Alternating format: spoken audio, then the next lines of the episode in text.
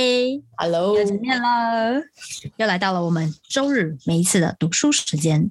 没错，今天要分享的是一本跟青春有关的书。哦，青春，那当然就是张大春写的《我的老台北》。哇哦，好，这是他暌违十七年的人生文集。哦，你怎么知道？那个封面写的。写老派台北，写年少闯荡，写下你和他一起有过的台北城。看到了，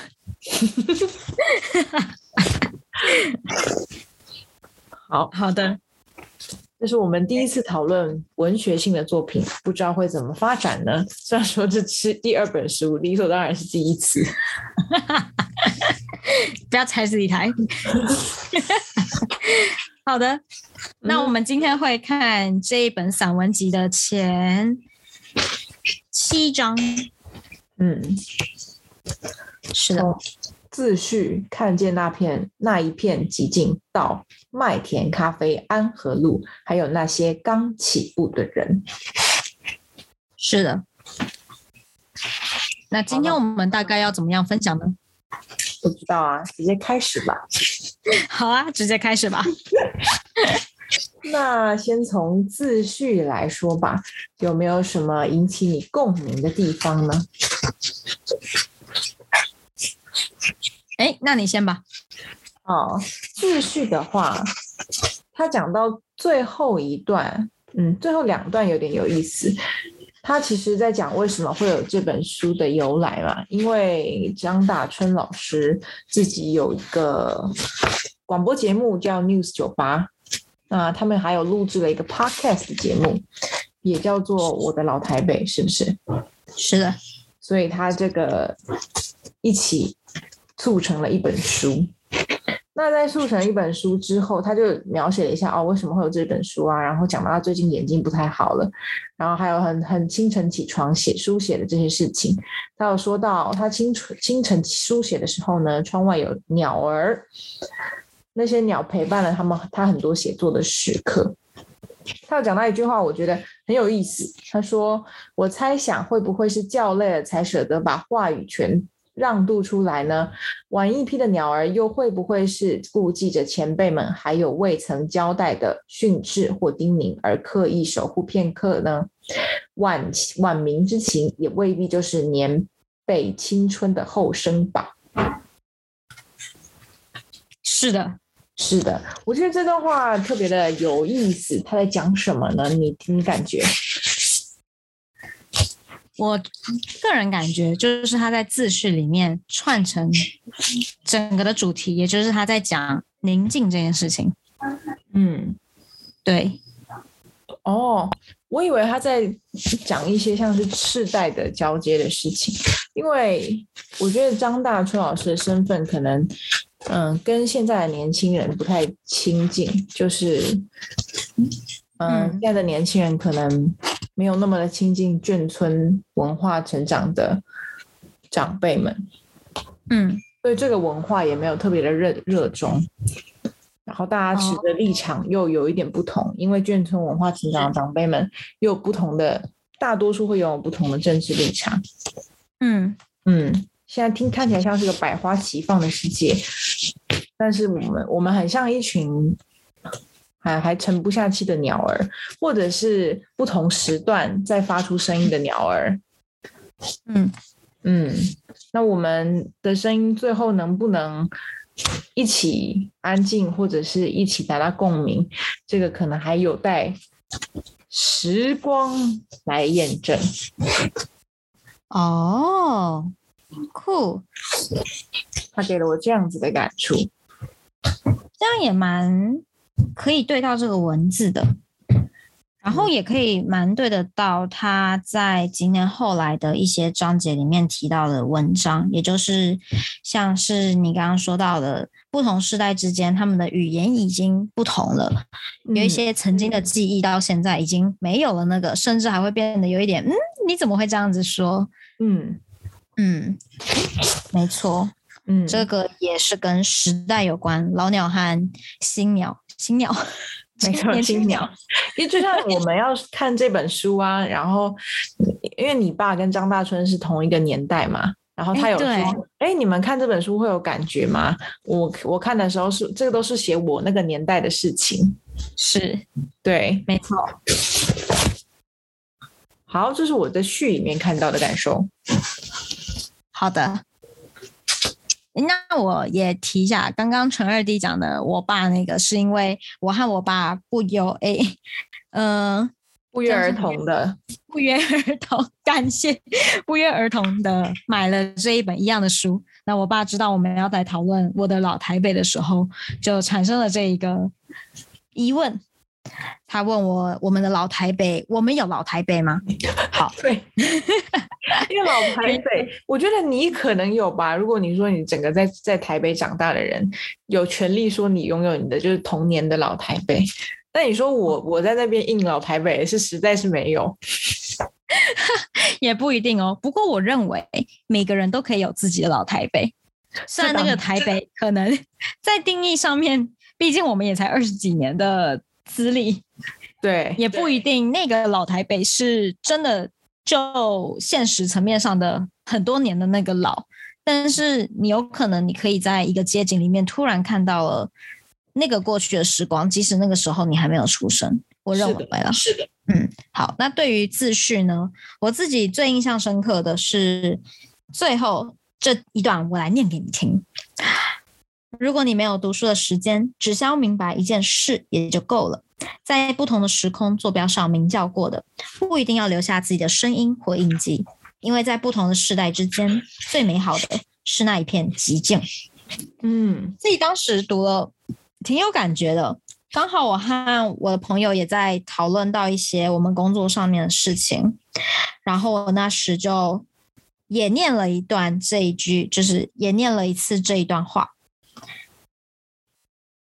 诶，也就是这样子。哦，我我看到这里，我也把这一段画画起来。我觉得他说的那个极境，嗯，我会把它理解成一种相互理解的极境。相互理解的时候，就可以达到这样子一个最美好的状况。是，嗯，嗯，或者是也不一定，一定要相互理解。我认为有时候这个极境也是一种包容，嗯，还有尊重吧。嗯。好，那我们进入第一篇。辽宁街一百一十六巷的三轮车和电话。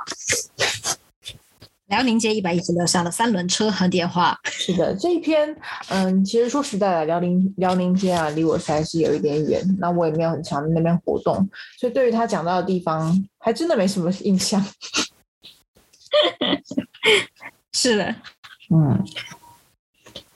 不过他这一篇想要讲什么，我会有一点疑惑。他他这边是这样，他后后来有讲到。嗯，他里面认识了一个人嘛，他他怎么样啊？讲不出来。那 周柏忘名字。那我来吧。我的理解就是，他这一篇他打了电话，然后再打了一个恶作剧的电话吧。嗯嗯。他去那个电话亭打了一个恶作剧的电话，是的。它里面有一段讲到，当时有一个人，他好像也平常都没什么工作，然后都一直在呃村里的办公室后面坐着，是吧？他就是坐镇在村里办公室，然后有一天他就拿菜刀把自己劈了，我完全不知道他为什么把自己劈了。是的。那个年代的忧郁是默不作声的嘛？嗯，也可能吧。嗯，但是我认为大春应该也没有要仔细谈这件事情的是意思。是，但是他的他做的事情跟那个人有关的，就是那个把自己劈掉的老孟呢，平常都会在那里一直画废纸，就是写各式各样奇特的字，或者在报纸上。然后大春他去呃油桶里面发现了这一些他曾经写过的鬼画符，是，嗯，这个这篇当开头很奇特，会让我以为他后面想要讲的像是一些人间疾苦的事情。哦，怎么说是人间疾苦？因为他这一个里面的这个老梦有一点像是说不出来的苦啊，你也不懂他在苦什么。是，嗯嗯，也，嗯，是啊，我自己感觉没有非常看得懂这篇，嗯，对，看不太懂那一篇。对，只能把老孟的前因后果大概串了串，但串起来，他的那一通电话，还有老孟最后把自己劈了，整件事情，我，嗯，我那时候当下看了，感觉可能会跟社会有关，或者是就像你说的没来由的忧郁之类的，但是我后来是看过，我没有特别去解释这些。嗯，是的，嗯，好，那第一篇就是一个我们不太懂的一篇，老台北的第一章，从一个不懂开始。对，从一个谜团开始。那第二篇呢，就比较好理解了，很明显，它就是从以前他们的富华新村，就是一个老眷村，准备要搬家到南京东路上了。哎，是是啊，哎，是从南京东路上要搬家去其他地方了。哎，其实他们的那个新家不就是辽宁街吗？他说他的老家是辽宁街一百一十六巷，然后也叫做南京东路的第三排第四段。当时他们是这样称呼自己的住处的。啊，你住在哪个路上的第几排这样子？是嗯，然后很有趣，它里面有讲到一些主妇妈妈们，他们很积极、很伟大的目标，他们觉得哇，他们这个以前住的这个富华新村啊，太破旧了，所以呢，一直每天天天争取要把呃什么窗子啊、屋子啊哪里可以换新，就尽量把它换新。然后不知不觉，他们又又觉得哎。啊，原本是他们是觉得自己的家里的窗户门太破旧了，想要换家里，换着换着，他们该换的都换了，开始觉得哦，整个新村整个村都很旧，于是主妇联盟就开始争取要让这个村变得新一点，然后这样争取争取的，最后他们可以进去公寓里住房子，也就是当时应该这叫什么都市更新吗？对，对，都市更新之后，他们就可以就会就搬到了西藏路那一块去住了公寓的房子。然后他接了一句话，他写：“从那以后，我已经失去了真正意义的眷村。是的。”是前面都你看到，嗯，当下你看到这句话，你心里感受怎么样？我原他嗯、因为刚好第一篇接着这一篇看。你就会发现，哈，他怎么写作风格是这样子？前面都开开心心、欢欢喜喜，然后开玩笑、打打闹闹，后面突然告诉你心中的失落，害我也跟他失落了一下。嗯，他有一个后知后觉的感伤，因为这个真正意义失去，他一定是他嗯老了好多岁之后回来想这件事情，才帮他做好的一个定义。是，嗯嗯，我自己觉得最有趣的是，他在新家有记忆的第一个梦，竟然是旧家。嗯。我很喜欢他的这些文章，就是他非常的点到为止，他不会特别告诉你前后发生了什么，他会用一个，例如说一个哭声来告诉你，哦，他前面，诶，哦，例如说他会用爸妈在安抚他哭来讲来让你直接知道他前面哭了，就他不会非常仔细的讲到所有事情，但是你透过了这些一句两句的文字，你就可以知道哦，前面发生什么事情。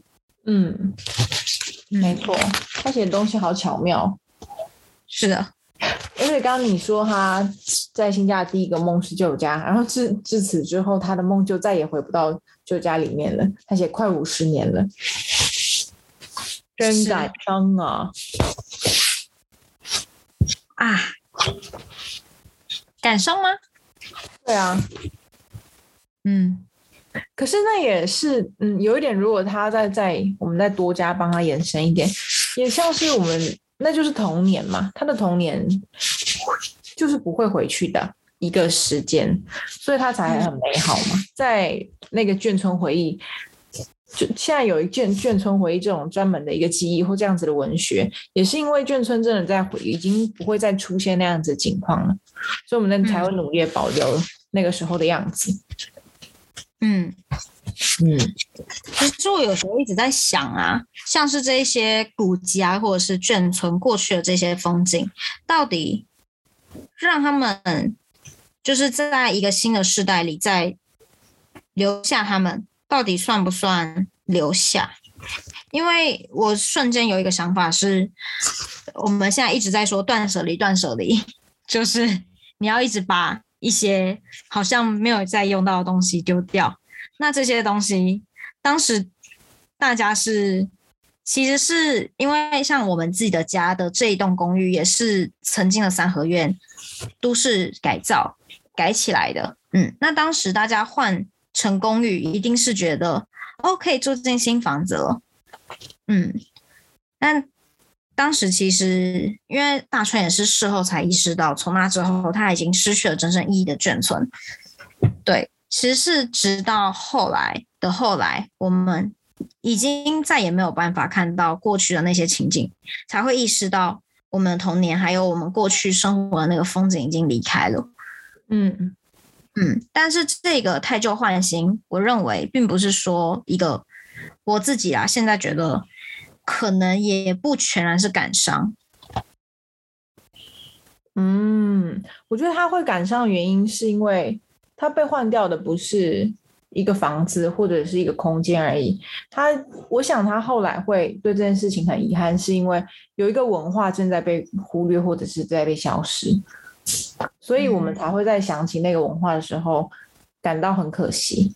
可是当时被那个选我们选择要强势哪一个文化的时候，就是注定要流失一些东西的。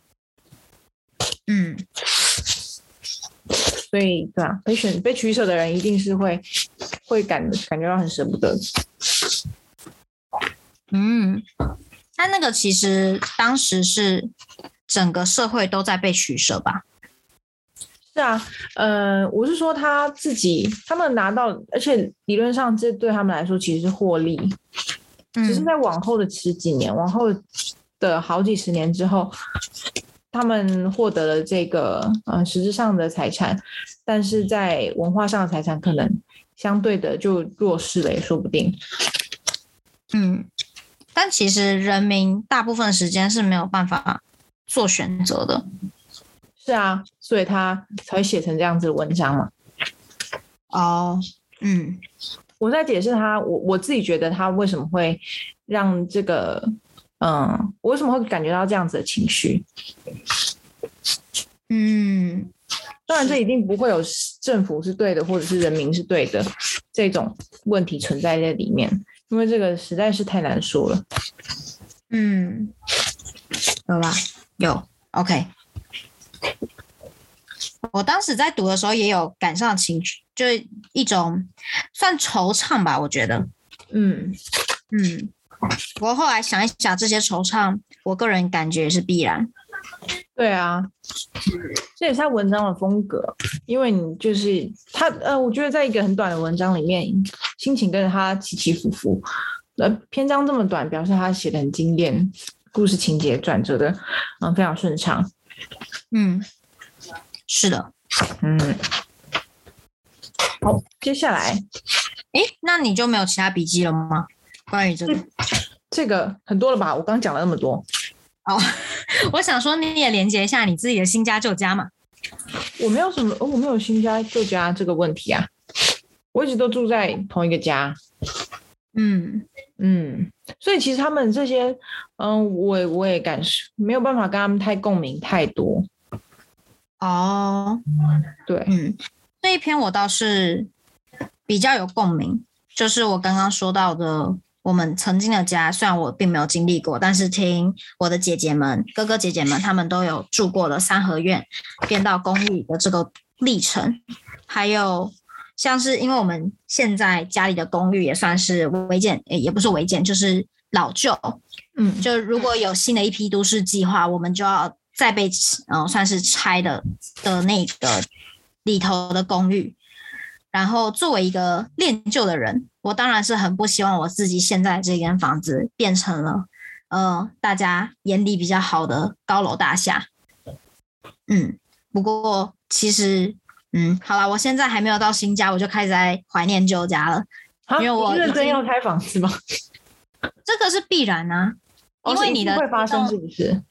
对，这个房子是不会让你住到未来一直住的，哦，因为这栋房子，呃，它只有两个未来发展，就是一个是都市计划改建，第二个发展呢就是某一次的大地震把这里所有地方炸毁，呃，也不是炸毁，就是震毁。所以当我现在看，就是我现在已经可以看得到未来，我这个旧家已经不会是我的旧家，它可能变成一个高楼大厦，也可能成为一个，嗯、变成碎毁的一平地。但是我就是会觉得，嗯，好，我在旧家里面怀念旧家，哦，所以其实你可以，你是可以感受到他提到的这个搬家的感觉的。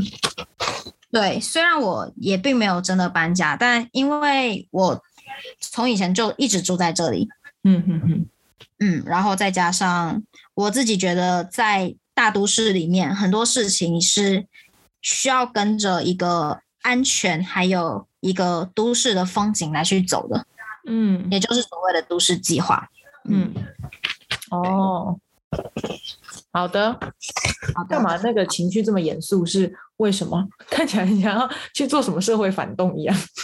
有吗？没有啊，对啊，我因为很久以前就曾经在想这件事情，然后刚好哦这些思绪跟着他新家旧家回家的这个过程，所以我才说我特别对他说的那句话说他在新家有记的第一个梦，竟然是旧家。就这个很有哦，嗯，因为你讨论他的时候，感觉特别严肃，感觉好像要在讲什么公民政策，然后讨论这件事对不对或错不错。没有啊，这啊，你是对这个政府的决定很愤怒吗？啊没没有啊，好的，好的。嗯，好的，那这里我也我也就没有了。我想到了，有点像是嗯，像是吴明义的书里面，其实很多次提到中华商场，啊这也是他成长的地方嘛。就算它是被改建的，也是代表一个嗯，一个跟空间的回忆消失了。嗯，是。好，那我们来进行到第三篇。好，父亲与我的年节仪式。其实这这一篇之后，我就有发现，哎，张大春小时候的家庭感情好像呃蛮丰呃蛮和乐融洽，互动也蛮多的。是的，嗯，嗯。好，另外备注说明这一篇在张大春自己的《我的老台北》的 podcast 里面有哦。哦，大家可以去听一下。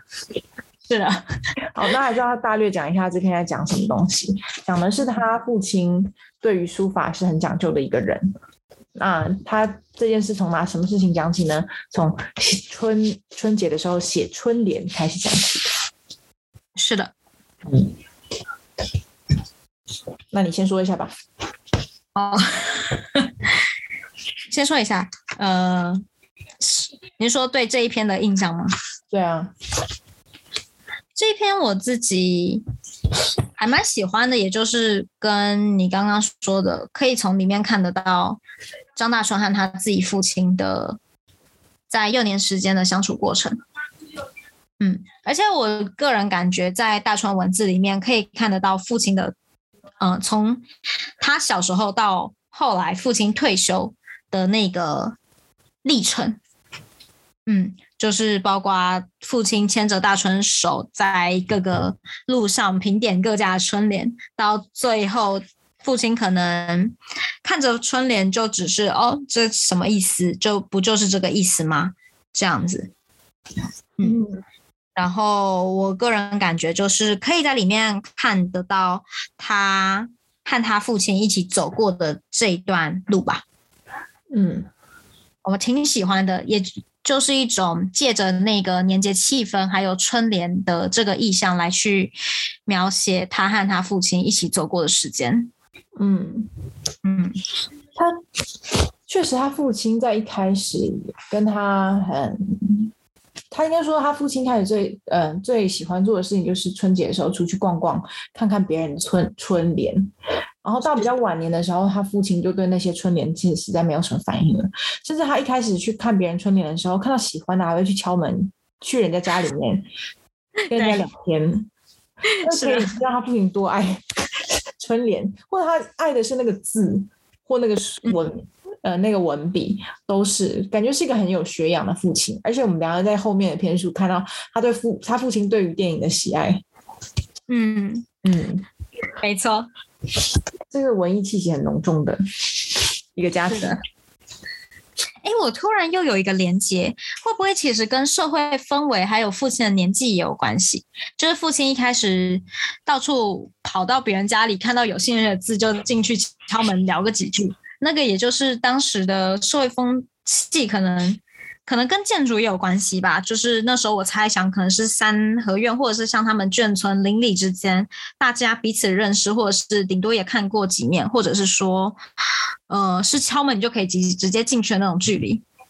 嗯，是然后因为他，嗯，你说，嗯哦，你说因为怎么样？因为他有说那是就是日式庭院的那种外门，他他会让我想到应该是在东门或者是那附近青田街那附近的街上看到那种矮矮型的房子，嗯，对，对没错，就像那样子。对对对，所以很容易看到，也很容易亲亲近的地方。对，不过到后面他这里也有说，他说一九七一年他们全村都搬入了公寓式楼房，那那时他们父子俩几乎再也不一起散步了。嗯，因为那时候的建筑还有那整个社会的氛围，可能他们散步也看不到什么东西了。嗯，那其实很很合理啊。我们现在其实可以想象，我们还是去过南京复兴那那一块地，那里你要怎么散步啊？就逛在大大厦之间吗？就是公寓之间，你只能上人家的一楼，而且你的一散步就是 Windows Shopping 了。对啊，一一楼还是大铁门呐、那什么东西都看不到。但就就是那个大铁门，让你就整户人家可能只要贴两串春联，就贴在一楼就可以了。你怎么这样说？说不定人家每一楼每一个公寓前也都是春联。啊，那我这他他里面有讲到那个蛮有趣的事情，就是一楼只有只能贴两串，就一个一栋就贴两串春联嘛，所以那邻居就是好热心的贴上去，贴了万事如意，恭喜发财。是，他父亲又别扭，又忍着不能说，所以隔年他父亲就及早赶上了，先写了两句话，就是“水流任急，径常径；花落虽平，意自闲。”横批车马五轩，赶快把它贴上去了。是的。哎，我当时看了这句，看了这一整呃这一整篇文章之后，我就立刻去查曾国藩的原句是什么 所以你查到 啊？是一啊就是？对，是一样的。啊？应该说是是从里面筛选出来的，因为它原本文章。嗯，对，所以就是很有趣，他这个而且写的，嗯，对那个邻里来说，大家搬过去也有一个心态上的改变，要享受清闲，然后要淡泊。嗯，那是父亲的心态吧？对，也是，嗯我觉得他也算是他给自己邻里之间的祝福。嗯，没错也，是哦，因为他前面有说到他们他爱看春联的其中一个原因，也算是那个春联贴出去，不只是为自己招吉祥，也是祝福路人的。这个意向很好。没错。好，这是我对这张的感觉。你有什么要补充？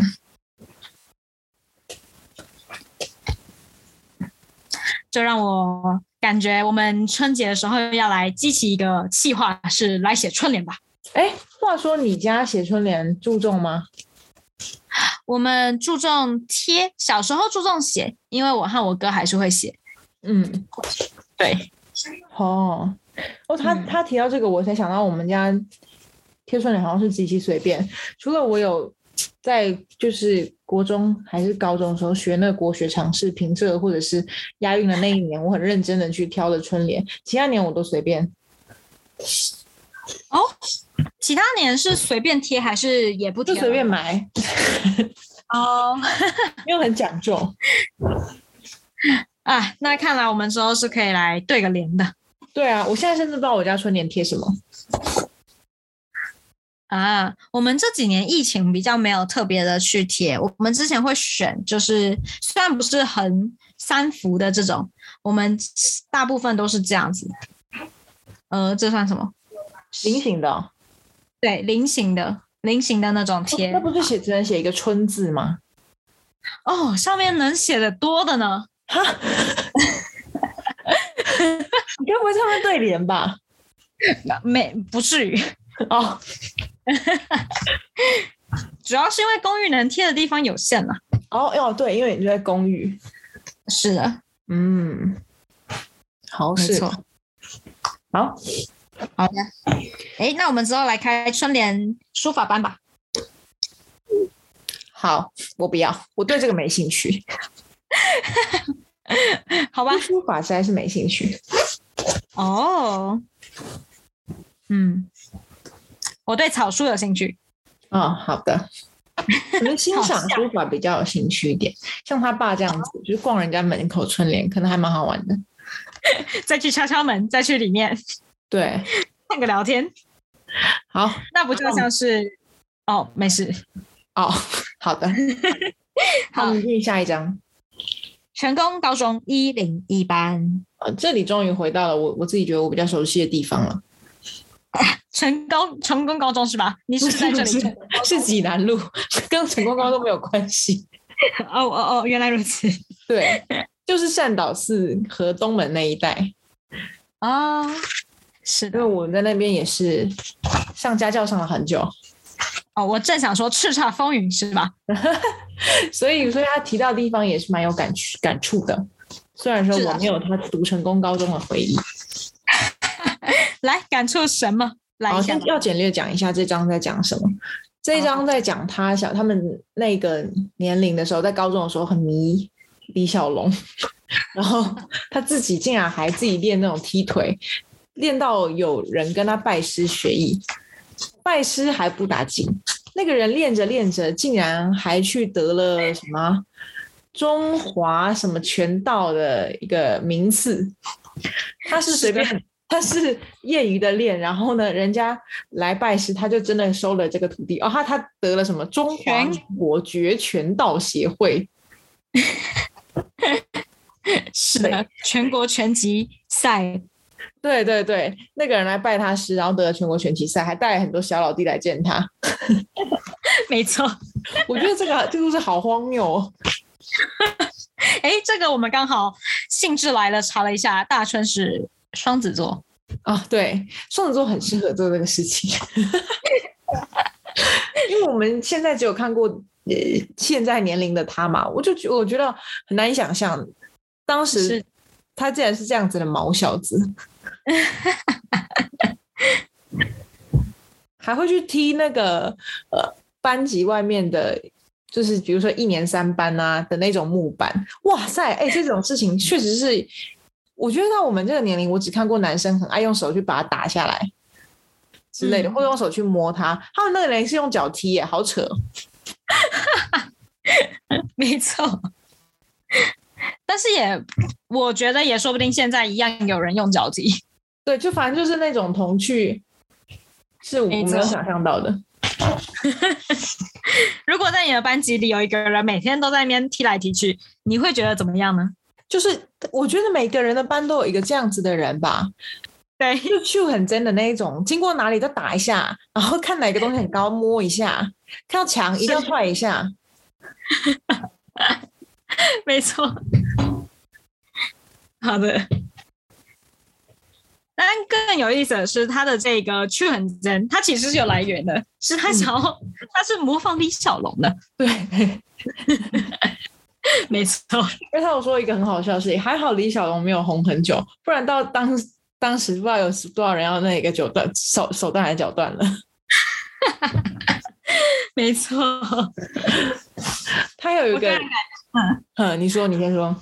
啊，我个人感觉他的青春时期也是充满了他自己的小世界，活在自己的世界里。例如说，他看到了韩国跆拳道，自己觉得中华李小龙一定有自己的独门绝道，所以自己取名了一个绝拳道。哎、没有没有，那不是他自己取名的，他是说他查到的，哈，真的有他查到所谓绝拳道这个东西。这个绝是他从字典里一笔一画查找到了的。对啊，然后他说那个是李小龙所独创的呀。那也算是他为李小龙独创的这一道拳法自己独创了一个名字啊，好吧，他自己觉得应该是绝。反正他那年代是蛮会创造的，还自己去印名片。没错，他也是挺忙的啊。嗯，对，你刚刚要说什么呢？我说的是他们老师，他也是个爱讲话的人。他们老师骂他的话，我也觉得很熟悉。哇，从那个年代骂到现在，老师骂人的方法都一样、欸。哎，他说，他问老师问他说：“你站讲话叫他站起来，说你今天讲讲话讲几次？”然后他自己数，不知道是数十一次还是十二次，老师直接骂起来说：“三十二次！你一天上课讲话三十二次，你有几张嘴啊？” 以前爱讲话的人真的也很爱很常被老师骂说：“你到底有几张嘴？” 而且还一定要先让你数一数，你今天上课几次，讲几次话。他就不在乎你到底是数出多少。是的，挺有趣的。对，这篇很有趣。好，嗯，这篇我没有什么特别浪漫或深刻的想法了。你对济南路还有成功高中有什么回忆吗？我自己那个啊、呃，卓航豆浆啊，啊，富是卓航，航吗？富航还是卓航？富航吧？卓富好，富航豆浆啊，是对富，什么意思？不好意思，富航豆浆。反正他没有也配我嗯，啊，富航豆豆浆很好吃啊。嗯，真的，你排过还有排过几次啊？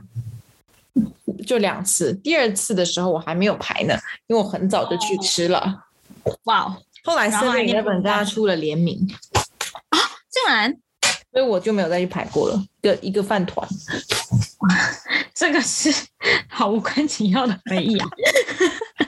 嗯，我觉得我对那那几条路都蛮有，呃，我每次都换着路走，所以是，每次都，诶但是其实我对在走路也没什么特别的回忆，只是很熟而已。好呀，好呀。OK，好，那我们下一篇，好，电影街与公车起站。下一篇不是台大门前榜单之外吗？哎，真的吗？我跳过了。好，台大门前榜什么意思？嗯，台大门前榜单之外哦，他这里就是讲他们哇，这路我们可熟悉了呢。哦，对对对，等下我先要要前情提要一下，不然他们完全不知道这在干嘛。哎，好的，对，毕竟这是文学作品，他不是可以去查网站就知道张大春小时候做了什么事情。好，好，他要之前榜榜单之外，是他要讲他落榜的故事啊，不要被名名字给误导了。他讲的是他上高中落榜的故事。还有，简简而言之，他是班上的呃中上成绩，就是大概在二十五名左右。他看榜单的时候，二十到二十八名都上了，那叫什么大学啊？不是不是大学，高中，成功啊，建国。建国中学，除了他，第二十五名的他，只到第三志愿成功高中。哎，就是重点是他后面的二十六名以后也都是上了建中。对啊，就是二到二十八名啊，哦，二十八。哦，OK OK，只有二十五名的他上了成功。没错。然后那么那些第一志愿还跟他讲说，不要紧的，没有关系的，三年以后台大见吧。嗯，然后三年以后他考上的是辅仁大学。所以也是啦，这个提名台大门前榜单之外嘛。对，没错。这个故事就是新生南路跟罗斯福路的交叉口的故事啦。是的，熟悉吧？很熟悉啊。嗯，那后来的后来又发生什么事情呢？后来发生的事情就是他博班考试笔试没考，是口试迟到。口试迟到呢，是他原本不想去考的，但他指导教授打电话来，是怕他叫他不要对不起读论文的老师。嗯，没错。嗯，所以这篇我没有什么感想。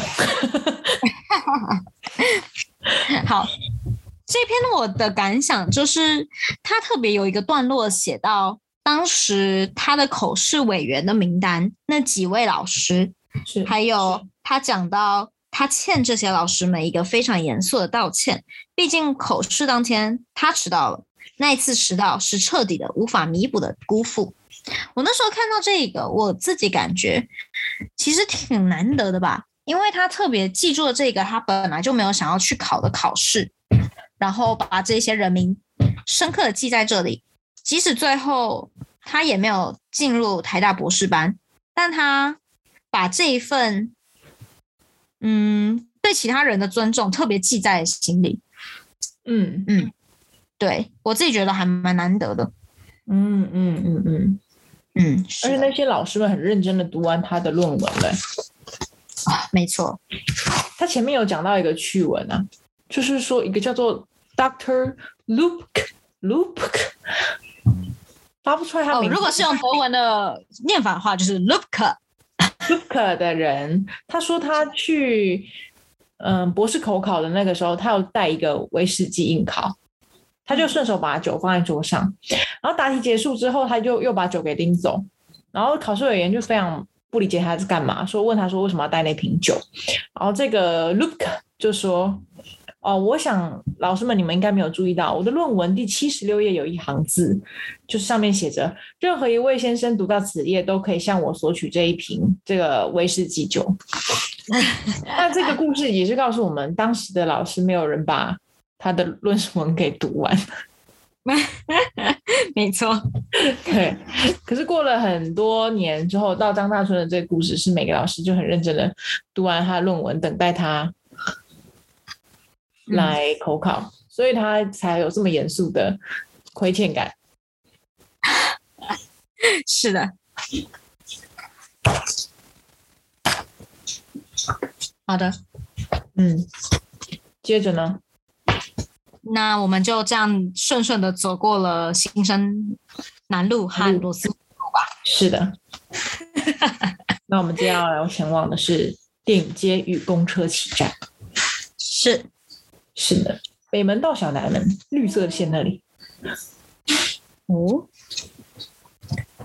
哇，这些都是我好熟悉的台北啊。是啊，嗯，它这一这一篇在讲的就是他跟他父亲看电影的历史。他父亲以前都会带他去看电影。那当然，最小的时候他很害怕，他每次看电影的时候都会 不知道为什么，他脑袋里都会想象出一个金就在互相扭打的金发壮汉。是，他就被吓到，然后就哭出来。当然，到国小的时候，他就已经爱上电影了嘛。然后里面有讲到，他父亲曾经有得到一张的招待券，要出去看电影，因为只有一张，他没得看，所以他还甚至还哭了呢。没错，对，然后他有我有其中有一个很感动的地方是他妈妈都没有，他自从他可他愿意跟父亲一起去看电影，就喜欢上这件事情之后，他妈就没有再跟着去看电影了。是，那他妈是说觉得，嗯，不看电影那样不习惯啊，或者看得很花什么的，他就留在家里面。然后他自己就养成了一个习惯，就是无论看了什么电影回来，都是要把情节说给他妈妈听。这个动作非常的温馨。嗯，没错。嗯，除了温馨之外，也可以感受得到他们家三个人之间的距离非常的近。嗯，是很紧密。是的。还有呢？分享的，哎，那你简要说明这一篇文章完了？讲完了。嗯讲完了，OK。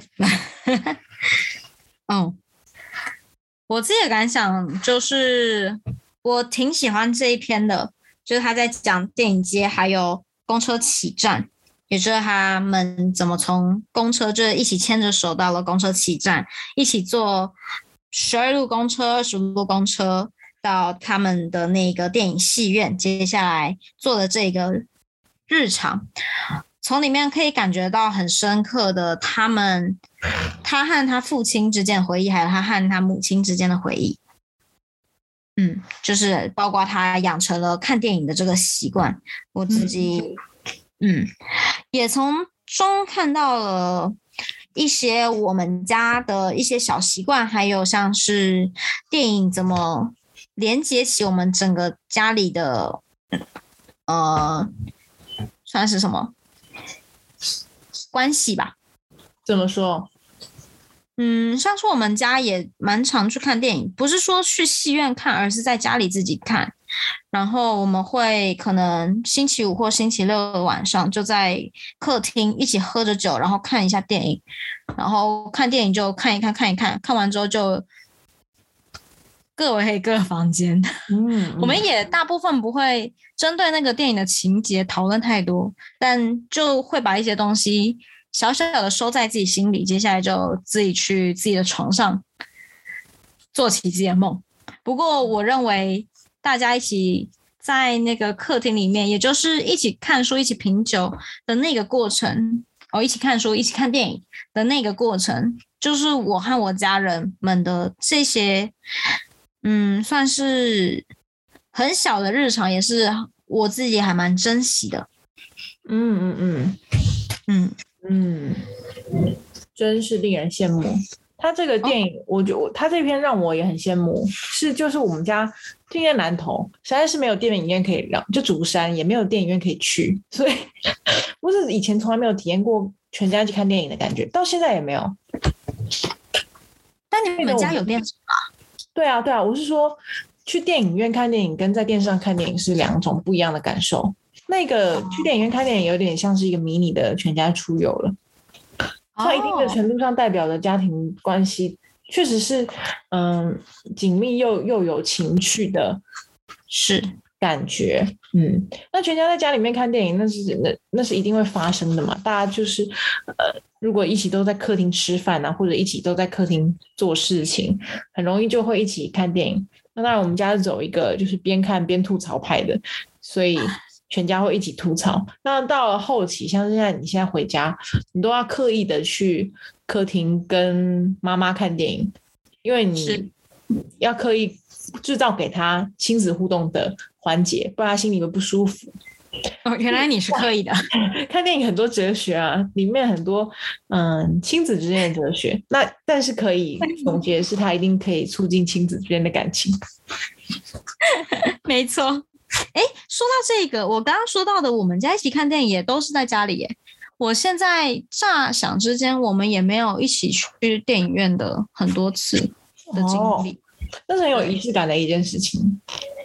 嗯。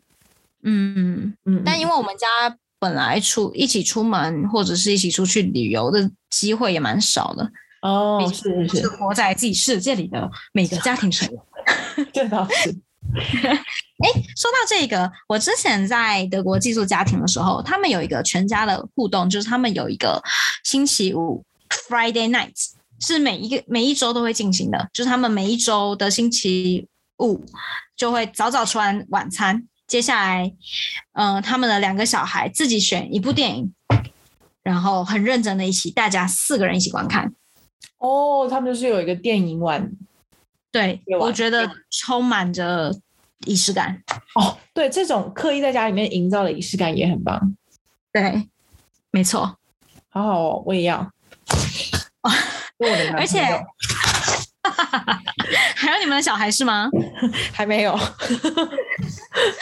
且他们的爸妈也很会带，就是在看完电影之后，爸爸会问小孩几个问题，例如说你觉得那个人是坏人吗之类的。哦，这个哎，这个亲子互动很棒，对，很不错。嗯嗯，而且基于电影也都是小孩挑选的，所以他们可能会连三周都看同一部电影。哦，那那不太好。我个人不能接受，不是说这个局行为不好。好的，小小趣事分享一下。好的，好，那接下来我们要进入的就是麦田咖啡、安和路，还有那些刚起步的人。哎我们再回来前面讲一下吧。哎，什么？我突然看到一个点，是我们刚刚次序有提到的，也就是他说十二路、二十五路公车这件事情。哦，你说称呼他怎么称呼这件事？没错，因为他在这里讲到他讲到十二路的时候，他有说到现在年轻人已经不懂为什么公车的量词是路了。对啊，身为在年轻人的代表，你你懂吗？现在年轻人，我也是在老一辈老师口中听到他们也讲十二路到二十五路，那直到他在这边点出来，才发现，哎，对他好像跟我讲的不一样，我好像讲十二号。喂你说十二号，现在我以为现在公车是没有量词的耶。有啊，现在不啊，你说我坐蓝二二这样，对啊，我坐二四八，对 对对，我就直接还是新一代的年轻人，你是那个中间那一段的。对我就直接把它命名了，它那个那台就是叫蓝二二，它没有什么路过号。我就是对我就是坐蓝二来的。哦，对，因为因为它如果加了这种中文配数字的，很难叫他说蓝二二号啊。哦，对的，可是我在台中的时候，我们都坐双数的公车，我不不是我们，是我大多数都坐三双数的，就三十三号、三十五号，所以我一定会加号。你们那就是三三三路了。三十三路公车，如果你就你就说我在台中住坐三十三路，然后到到哪里哪里，我就觉得好怪哦，应该是三十三号了。哎呀，年轻人世代之间，但是就是出现那种蓝二二啊，或者是这种什么红红五啊，这种就是就 太新了，太新了。因为在台北的车都是很多的颜色加在一起啊，所以你也不会用到。对对嗯对，要不是蓝什么，不然就是三位数字的号码。对，三位数字好多、哦。对的，好，那就是告诉我们语言还有社会世代之间的 一个递进啊，对，也不是说递进，就是一个不同。还要有意识的意识到，我还是这么意识。主要是你来台北的时候也没有这个路出现了吧？哦，对啊，嗯，嗯，没错。好，就像在竹山，你只会说，哎，我住那个水里线。是，对啊，嗯，好，那下一篇麦田咖啡安和路，还有那些刚起步的人，我们即将走进，哦，不是即将，已经走到了安和路。走到了安和路，也就是我们住的这个地方。没错，住在临江街这一带。那这里我就要来分享一下了。我在看着这一篇的时候，当时我人正在火车站上，耳机里面听到了一首歌，我觉得太适合这个章节了。是，这一首歌呢，就叫做叫做叫做好，那我先讲下这个故事里面他到底在讲什么。那其实很很可以很简略的带过，就是他讲当时，嗯，就是麦田捕手出版的几年后，就出现了麦田咖啡。麦田咖啡在哪里呢？就是现在我们看到国泰医院安和路上。当然，我们我们刚刚查了一下，麦田咖啡已经没有在那里了，也没有开了。当时的一些名人啊，你们可以想到的，像是呃李宗盛啊、张艾嘉啊，或者各式各样的音乐奇才们呐、都还是嗯这个音乐界刚起步的年轻人们。然后里面还有讲到，你看，例如还在满身大汗、大汗、几乎跑断腿的年轻人叫周华健，当时还不到二十五岁。是的，是，然后还有提到了一个叫做授权，授权姓什么？他的李寿全，哦，李寿全创作歌手，嗯哼，嗯，当时就是呃，音乐正在酝酿，台湾的音乐正在酝酿，准备要蓬发的一个时代。是好，那你想到你要推荐什么歌了吗？有的，也就是张雨生的《没有不可能的事》，你听过吗？哦，没有哎、好，要听吗？还是我们之后？我们之后再听吧。好的，怎么为什么会想到这个这首歌？也不是想到，而是他就寻刚好播在了我的耳机里，听到这首歌，我又刚好读到了这里，我觉得太适合了。嗯，对，因为他其中讲到了一个啊，就是在六十四页这个地方，他就说到，他那时候刚当完兵嘛，然后带着一些即将失业的、失业一辈子的惶恐，然后呢，他觉得。他说：“他只有在麦田会觉得稍稍宽心，因为在这里混的家伙好像都没什么正业，也几乎都跨过了三十岁的门槛，而我还差两年多。尽管孤魂野鬼吧，毕竟还有些前辈。这是为什么后来的歌词里会出现‘三十岁，我的职业是自由’这样的句子？我觉得很有趣。” 然后那个当下就刚好听到了张雨生在说他的城市里，就是他的这首歌歌名叫做《没有不可能的事》嘛。然后最一开始他就讲到，我有一座，我拥有一座年轻的城市，城市里的每个人都坚持要为他取一个响亮的名字，一个令人难忘的名字。嗯，他接下来就在讲这个城市，还有这城市里面的人，说他们的年轻的城市里是没有不可能的事。嗯，所以我就觉得那个，因为在因为我的爸妈出生的年代就出生的年份跟张大春差不多，那每一次从他们嘴里听到的台北，都给我一种没有不可能事的这种感觉，也就是那个时代是非常热闹的，你可以随时走过，有人在绊斗，你就自己参与他的这种感觉。或者是你出社会的时候，是你有很多的可能，你只要愿意努力，你就一定可以再继续做起。嗯哼哼。然后在张大春的文字里，还有在张雨生的歌词里，我也听到了这个他们那时候的老台北，我自己心里很向往啊。嗯嗯，是。一九八收到。哎，你卡住了。哎，回来了。好，怎么样？好的。哎，什么？你后面说了哪什么话？哦哦，也因此受到一点启发，也就是我自己，我现在没有不可能了。哦，那反而给你生命带来了启发。是的。好好，那我也顺便分享一下，我在这边想要帮他附上了一首歌。那这个是呃八零年代当完兵嘛，他就是。八三到八五之间当了兵，那我要分享的是一个一九八四年成立的乐团，然后他当时确实是个没有不可能事的时代，但是那个这个乐团呢却成立了很很快，然后就解散了。是什么？叫做 Why Not？Why Not？是的，那他当他里面的。成员其实后来在音乐界都有很杰出的那个作为，例如像是五月天的鼓手冠佑，嗯嗯，然后现在或者里面还有人呢，像是里面的陈静就变成了很著名的呃做唱唱片制作人，然后其他的人也也非常厉害。那个 Why Not 呢发行了一首歌，但是。嗯，好像在前几年突然翻红，叫做《无法度安奈》。有我分享给你听过，你听到之后，你就会觉得哦，好好雀哦，好舒服哦。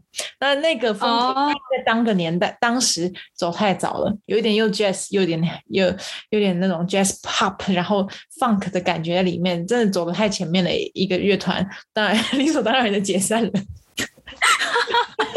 不过在那个没有不可能的时代，他们还最终都还是成为了成功的音乐人。是的，嗯，无法度安奈，对，无法度安奈，可以听一下。好的，好，那我要回去讲一个东西，就是他开头讲到了呃四四年级这个称呼，是他说他嗯很。趋势专家詹宏志的文章，他常常用到的那个字眼就是四年级。他感觉四年级的人已经变成他者，那些令人感觉厌、碍眼、讨厌，怎么样，怎么还走不开的味道。是，其实他讲到这个的时候，我也其实没有反什么感觉，因为我好久没有听到四年级这个年龄段的人了哦。是的，因为我脑袋里顶多还到六年级而已吧。嗯，那我四年级我整个换算不过来，哎，是哪个年代的人？哦，那其实四年级就是你爸那个年代，不是吗？对啊，是，嗯，就是这个小事情。原来如此。可能因为他身为四年级，他才会听到那些四年级的，就像是我们身为八年级才会听到那些八年级，或者是那些 Y 时代、Z 时代的人。哦，对对对对对，就我们还其实生活在下一个一个循环里面。如果以三个作为一个段落的话，是的，嗯，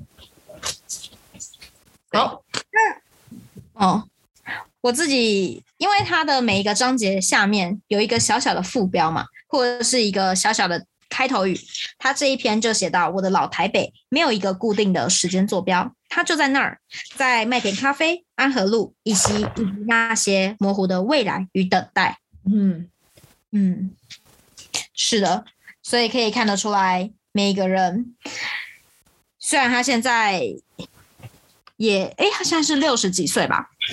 我想他即使走到现在，应该也还是有很多模糊的未来与等待，而这个未来也，诶，这个模糊的也不仅仅是未来，也包括模糊的过去。我觉得就是人生啊，就这样子吧。嗯，不知道他在这么早提到了未来与等待的这个这个地标，接下来会发生什么事情？他如果顺着时光写的话，应该会越来越有趣。是的，那让我们再继续看下去吧。是的，这一篇里面讲到很多音乐，我们也许这一次会听一听，下次听到好听的再回来分享。好的，好，我的分享到这边。好到这边，我们要把握我们现在还不需要买版权的时候。一二三四五六七，那我们下一次呢，就要从在春游泳池波光粼粼的一汪池水，一直到台大医院，还有丽水街染血的毛背心，太好了，又要回到我们熟悉的道路里了。我我听起来是蛮可怕的，染血的毛背心，哦，我看到的是丽水街，发生什么命案了吗？好啊我只注意到丽水街。，OK，好的，好我只在乎命案，就这样，再见。下次见。